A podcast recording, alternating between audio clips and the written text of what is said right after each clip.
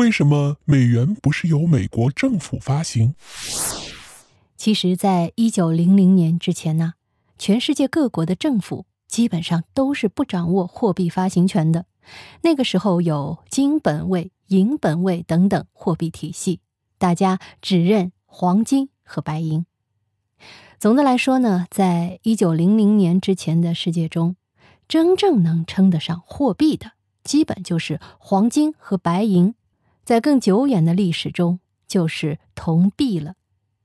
这主要呢是取决于这些贵金属的稀缺性。据说在拿破仑时代，铝比黄金还贵，所以理论上也是可以当货币使用的。只不过后来铝变得越来越便宜，还是不如黄金保值。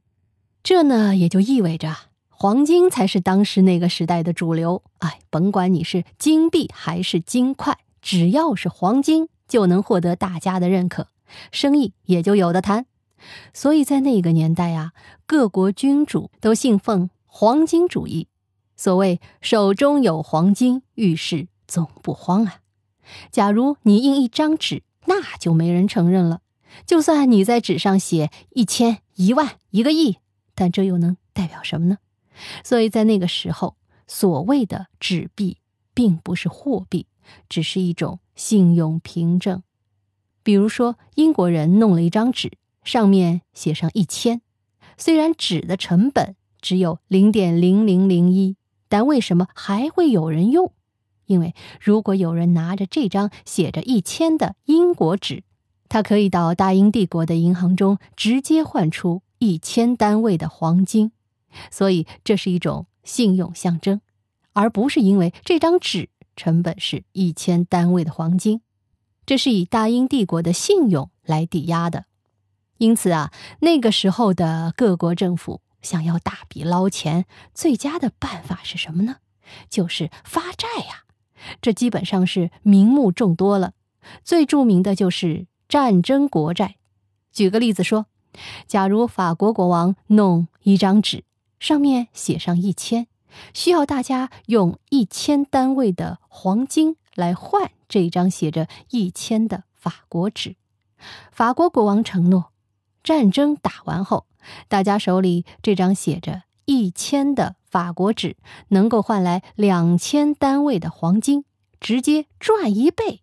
最后，法国国王印了一百万张，换来了一百万乘以一千单位的黄金，然后拿着这笔钱招兵买马造设备。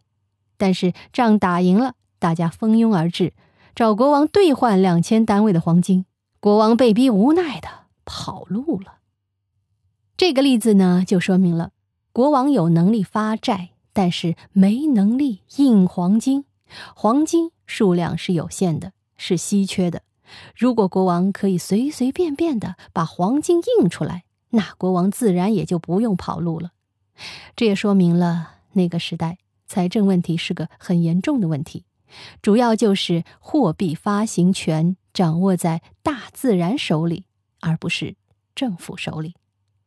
如果政府没有足够的黄金，那就运作不下去了。因此，在十九世纪之前，欧洲人迷信炼金术，希望可以把黄金造出来。结果，黄金没造出来，却把化学工业给造出来了。因此，美国政府不掌握美元的发行权，这也是大概率事件。美国政府建立于。一七八九年，那个时候啊，世界各国政府都不能发行货币。现在所谓的美元，也就是美国的法定货币，在一七九三年第一次登上历史舞台。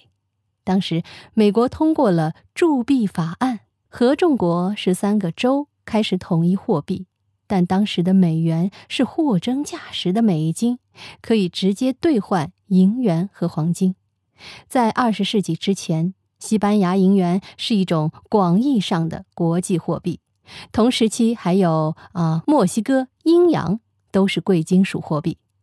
在一八六零年之前，大多数美国人也是不使用美元钞票的，而是换成西班牙银元，因此西班牙银元才是北美通用货币。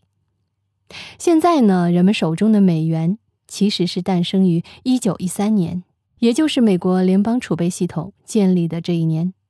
美联储发行联邦储备券，成为美元的发行机构，也是事实上的美国中央银行。因此，一九一三年之后的美元全称其实是美利坚合众国联邦储备券，代表了美国政府的信用。在一九一三年到一九四四年期间，美元可以直接兑换黄金和白银。在一九四四年布雷顿森林体系建立后，美元如果想兑换黄金，就只能找美国政府兑换。这种局面呢，持续到了一九七零年代，布雷顿森林体系崩溃后，美元才真的变成了一张纸啊。综上所述，在一七九三到一九一三年期间，美元只是兑换银元和黄金的凭证。